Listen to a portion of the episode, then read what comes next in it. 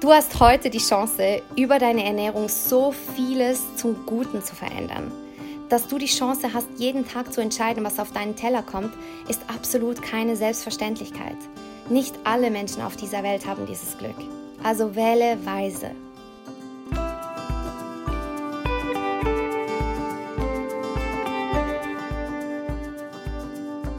Guten Morgen! Ich begrüße dich ganz, ganz herzlich zu unserem Podcast Hauptsache Hautsache, deinem Podcast für strahlend reine und gesunde Haut.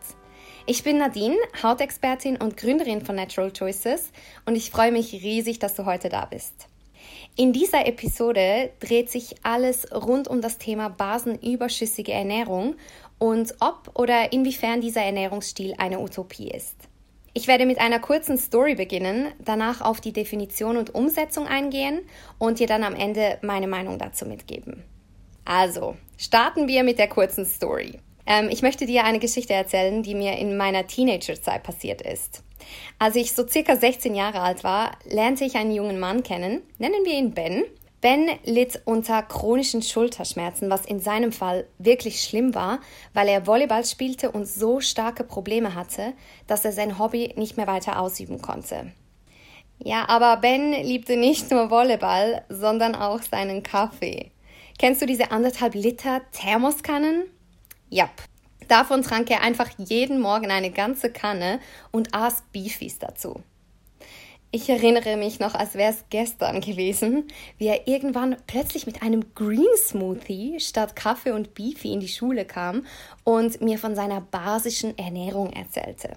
Er meinte damals, dass sein Arzt ihm erklärt hätte, dass er allein durch den Wechsel seiner Ernährungsweise seine Schulterschmerzen komplett heilen könnte. Das war damals der erste Berührungspunkt, den ich mit dem Thema basische Ernährung hatte.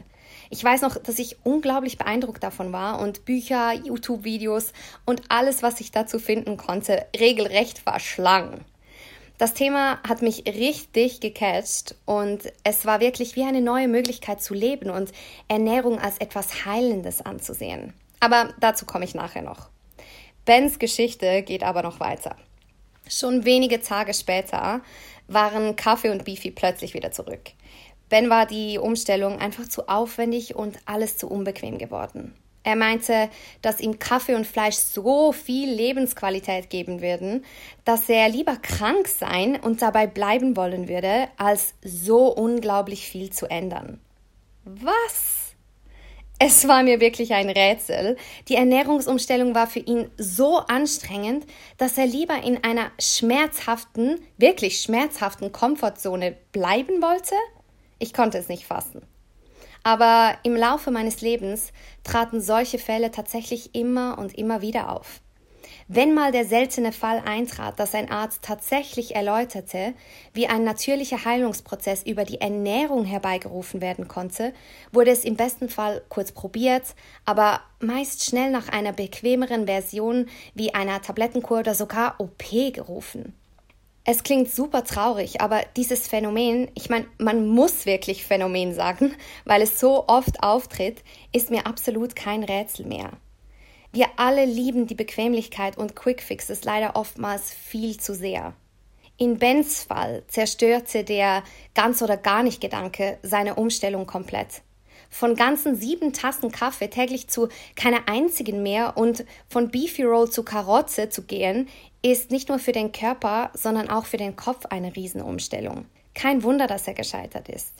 Wer seine alten Gewohnheiten radikal umstellt, muss ständig gegen Gelüste ankämpfen und das verbraucht unglaublich viel Energie.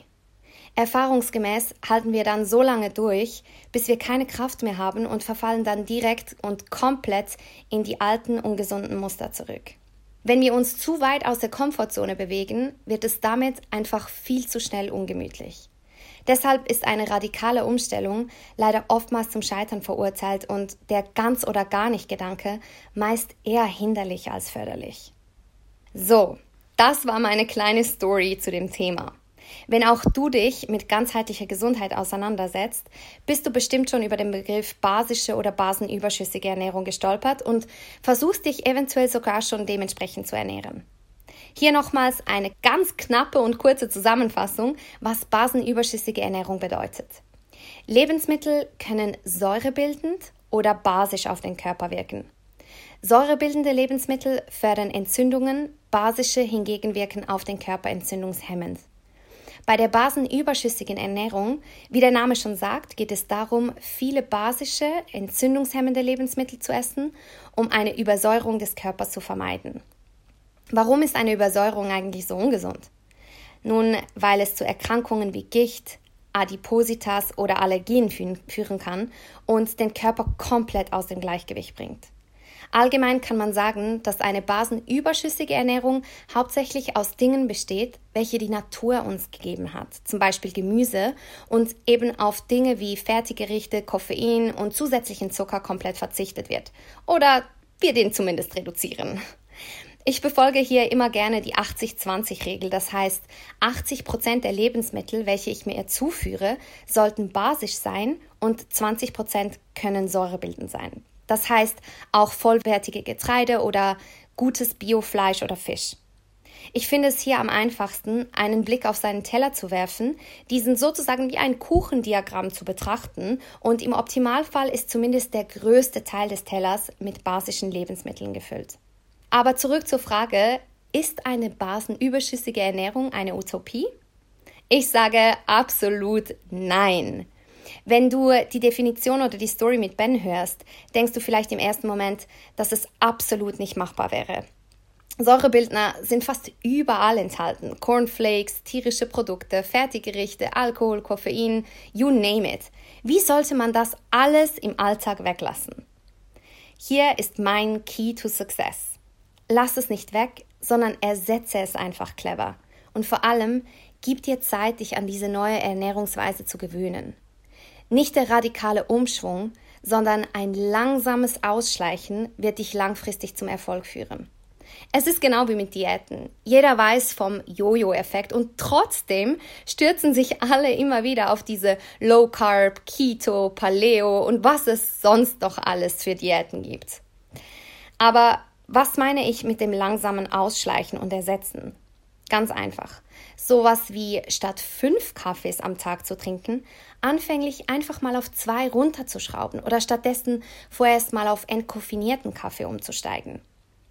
Statt Weizennudeln kannst du Linsenpasta nehmen oder statt Süßigkeiten Obst, statt Crackern Gemüsesticks und so weiter. So mache ich es auch seit acht Jahren in den Coachings mit meinen Kundinnen.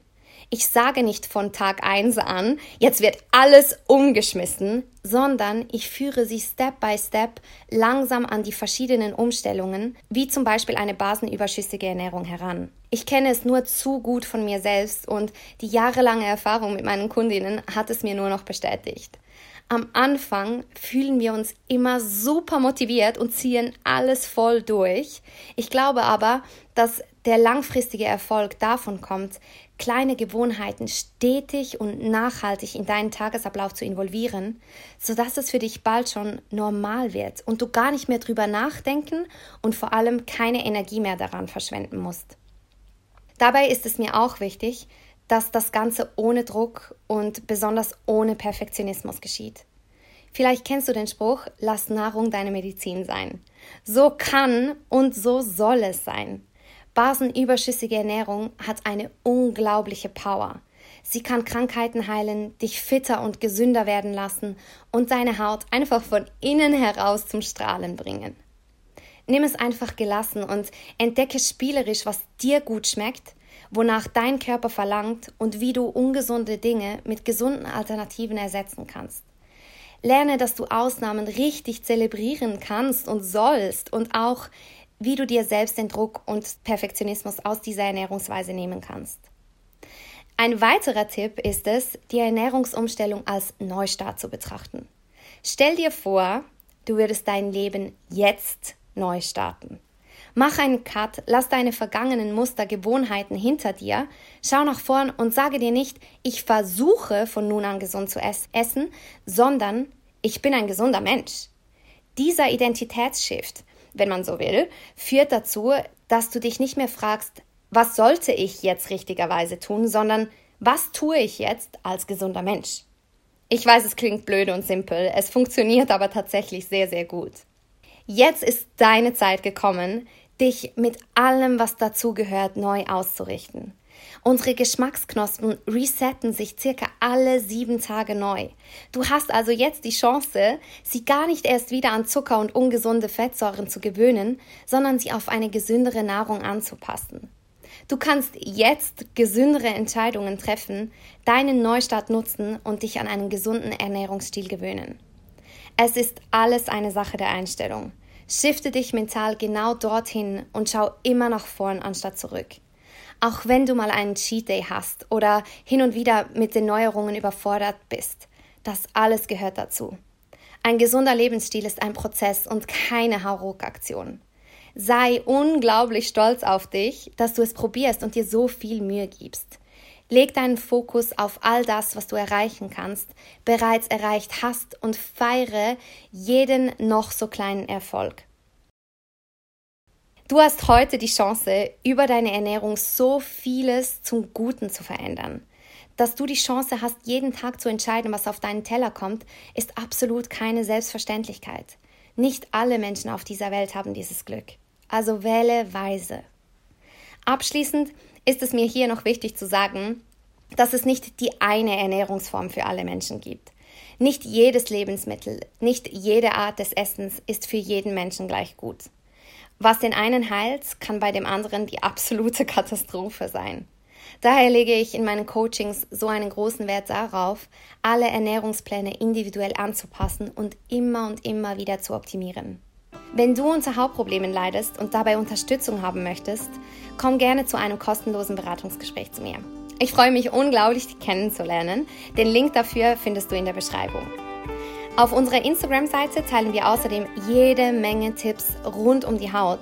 Schau hier sehr gerne unter naturalchoices.hautcoaching vorbei. Ich freue mich sehr, dich dort zu treffen. Alle weiteren Infos findest du wie immer in den Show Notes. Jetzt wünsche ich dir erstmal einen wunderschönen Tag. Vielen Dank fürs Zuhören und bis zum nächsten Mal. Von Herzen, Nadine.